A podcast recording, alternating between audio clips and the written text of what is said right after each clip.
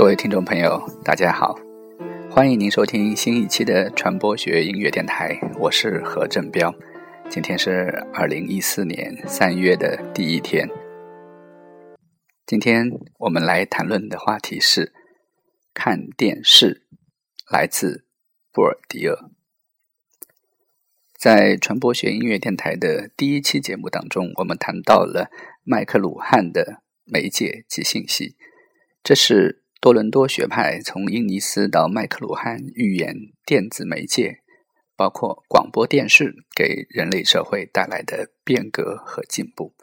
同样，我们在讨论波兹曼《娱乐至死》的时候，也谈到了进入七十年代，西方知识分子对于广播电视的批判的立场，认为会导致娱乐至死，并且有相当一部分的学者和精英是拒绝上电视的。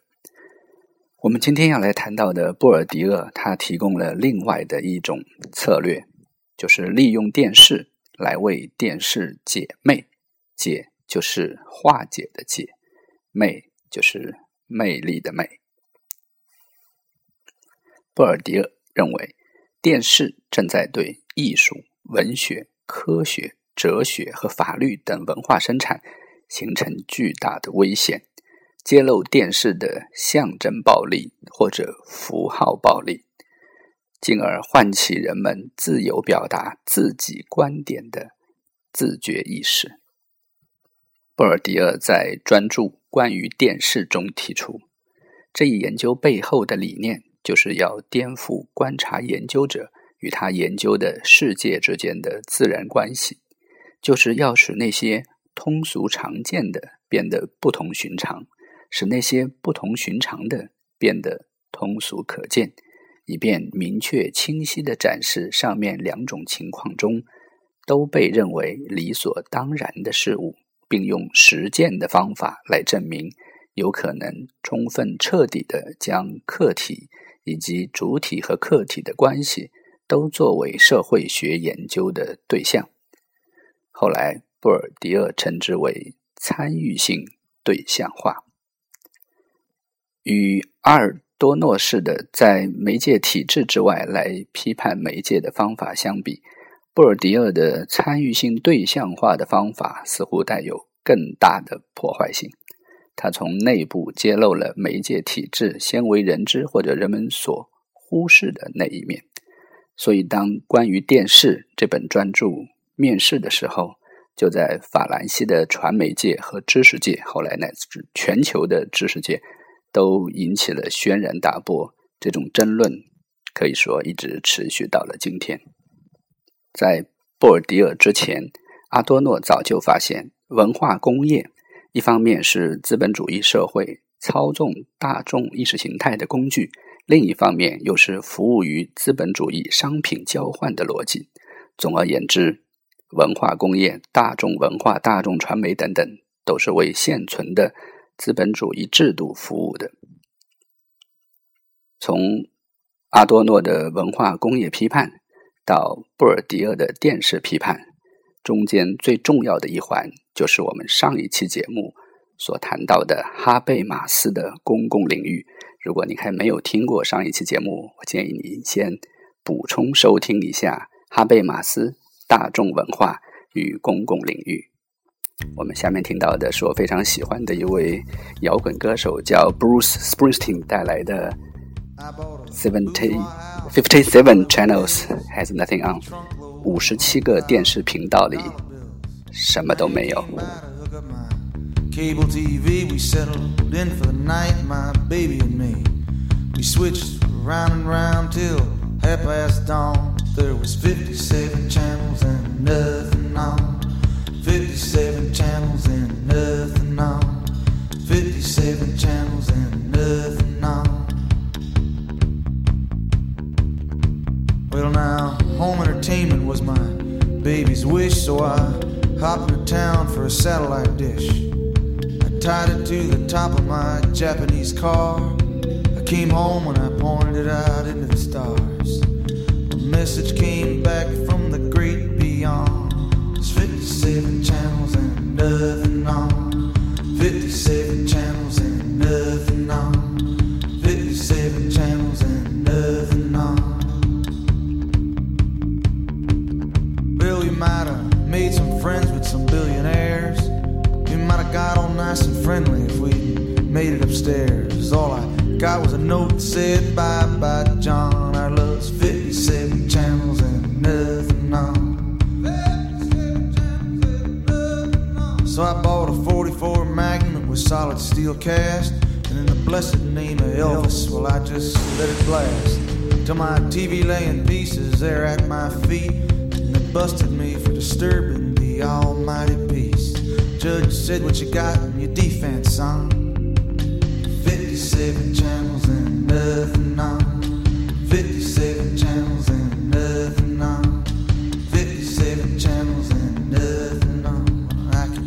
By your eyes, friend, you're just about gone. 57 channels and nothing on. 57 channels and nothing on. 57 channels and nothing on。57 channels and nothing on. 我们听到的是 Bruce Springsteen 这位被称为是蓝领摇滚英雄的美国摇滚歌手带来的一首五十七个频道什么都没有。呃，我想还是有必要介绍一下哈贝马斯的公共领域的简单的问题。我们在前一期节目谈到过了，在十七世纪末到十八世纪初的巴黎和伦敦等欧洲的大型城市里面，出现了一些由贵族聚会转化而来的沙龙以及咖啡馆，那便是公共领域的雏形。虽然公共领域在当时只限于少数有地位的和受过良好教育的知识分子，但是哈贝马斯发现这一领域具有重要的意义，因为不同于公共权威和家庭等私人领域的公共领域中，通过理性讨论和争辩可以形成一种公共见解，进而构成一种哈贝马斯所说的公共性的原则。这意味着个人见解可以通过公民的理性批判论争而形成舆论。它对所有人开放，并独立于文化支配之外。我非常喜欢的微博，我个人认为就属于这样的公共领域，既不同于像新华网、人民日报这样的一种公共权威，也不像微信啊、QQ 等完全私人领域的。这是一种我所能见到的最接近公共领域的一种传媒形态。哈贝马斯注意到，这种公共原则在资本主义社会并未完全的实现，因为国家权力的扩张和其他社会组织的发展，特别是大众传播的商业化和舆论技术的出现，限制从根本上改变了公共领域的特征和性质。那些曾经是理性批判、争论。私人场所的公共领域在蜕变为一个文化消费的领域，这非常像后来另一位法国著名的学者波德里亚所研究的消费社会。如此一来，公共领域应该所具有的这种批判的潜能被消解了，被融入了资本主义的现存的体制。哈贝马斯发现，报纸的内容由于商业化，必然走向非政治化、个人化和煽情化。布尔迪厄正是沿着哈贝马斯的这样的一种研究思路发展下来的。对于布尔迪厄来说，大众传播领域中舆论管理技术的发展，强调个人是私人公民而非消费者，成为某些利益集团的偏私的目的。这样一来，资产阶级公共领域就名存实亡了。布尔迪厄在这些问题上面有了进一步的发展。他揭露了电视在资本主义社会中两个基本的功能：反民主的象征暴力和受商业逻辑制约的他律性。这正是他这本专著关于电视的两个基本主题。第一个主题，布尔迪厄分析了电视在当代社会并不是一种民主的工具，而是带有压制民主的强暴性质和工具性质。他从三个方面揭露了电视在当代社会中的符号暴力特征。第一，他揭露了电视行业的职业眼光和内部循环所导致的同质化。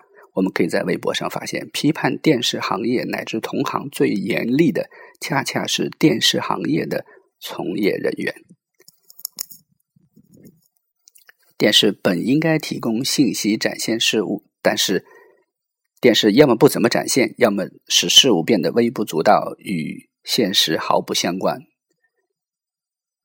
哈贝马斯认为，电视人是因为有一种特殊的眼镜，通过这种特殊的眼镜去看事物，因而可能会忽视一些应该看见的，而对另一些事物则片面的夸大。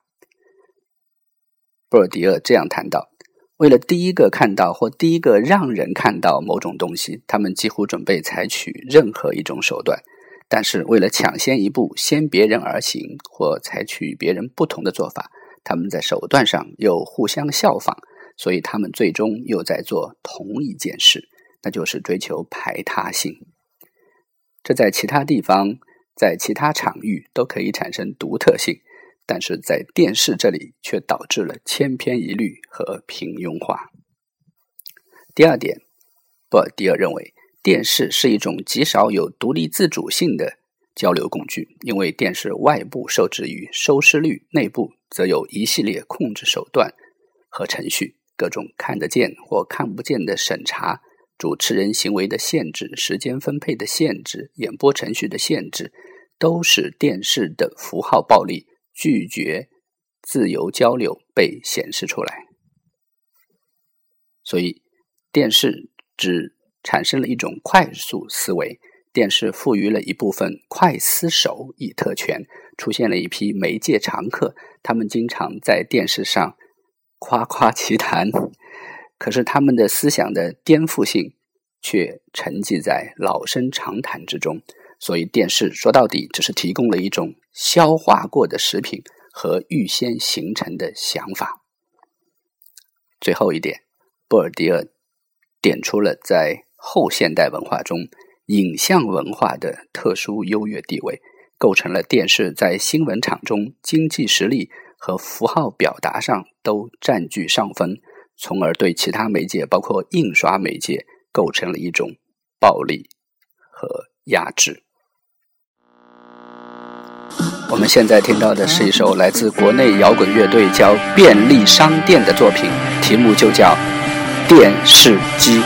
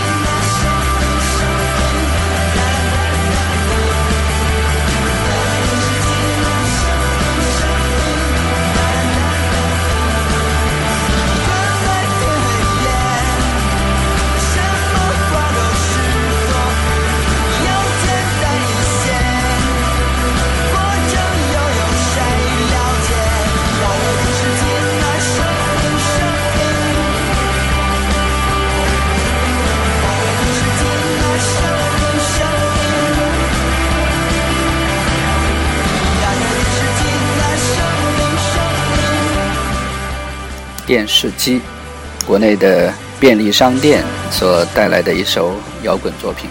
我们今天来谈的看电视是来自布尔迪厄。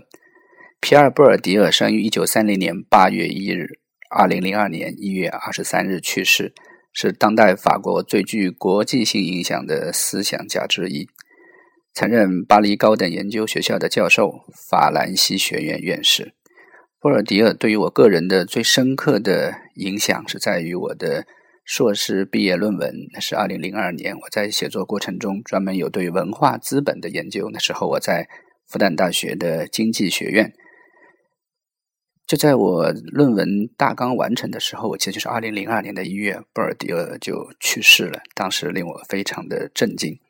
布尔迪厄在我的心目中是一个百科全书式的学者。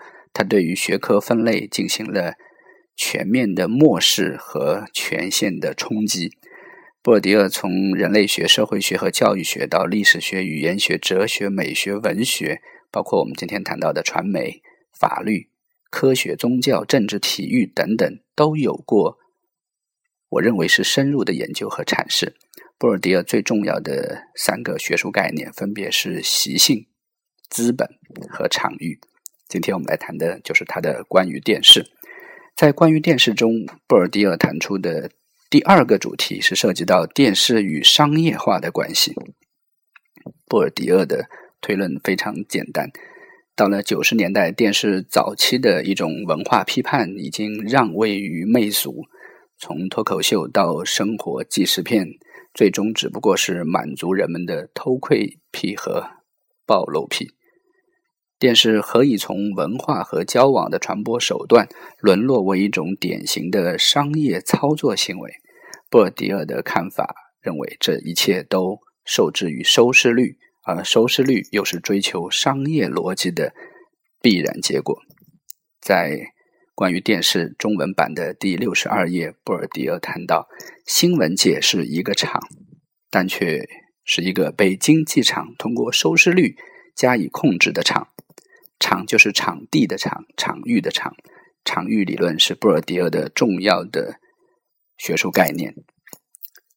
在这本由许军翻译的关于电视的第六十五页，布尔迪厄再次谈到，通过收视率这一压力，经济在向电视施加影响；而通过电视对新闻场的影响，经济又向其他报纸渐渐的被电视问题所控制的记者。施加影响，这一种通过一种媒介来控制另一种媒介，最早是由麦克鲁汉所提到的媒介及信息，包括了跨媒介的问题。今天我们同样可以看到，网络是广播电视等传统媒体的主要的场域新闻场的来源。所以我反复说过，优秀的学者的理论可以在后世被不断的加以检验。布尔迪厄对于收视率的研究，并没有仅仅停留在经济层面。他发现，由于把收视率作为电视的基本目标，电视逐渐走向非政治化或中立化。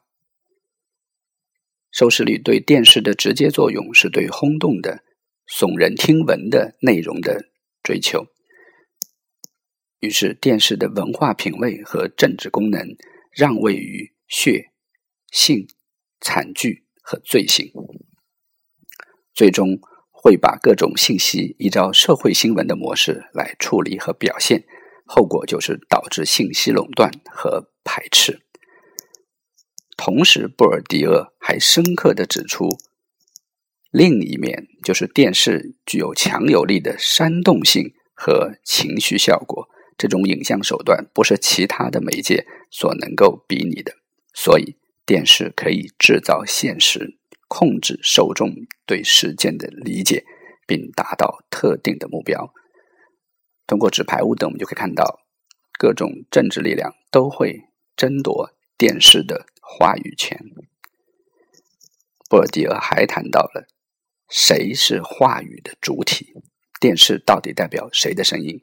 布尔迪厄的假设是，电视人一方面揭露了某些社会的不公正。同时又在为自己捞取象征资本和名望，这是后来波德里亚所提到的，在商业逻辑严重侵蚀的条件下，文化生产出现了一系列的内爆。今天我们来谈论的是看电视，来自布尔迪厄，很多内容都是来自许军先生翻译的关于电视的序言，而这篇译者序就是由许军的好朋友周宪来完成的。周宪和许军对于社会学、对于新闻传播学的贡献，我想很多收听我们节目的朋友都和我一样，会有共同的尊敬。他们在商务出版社，他们在南京大学出版社所出版的《后现代冷静》系列，以及《传媒与文化》系列等，都是我们重要的学术养分。我也借这期节目向他们表示由衷的致意。各位听众朋友，感谢您收听今天的传播学音乐电台，我是何振彪，我们下期节目再见。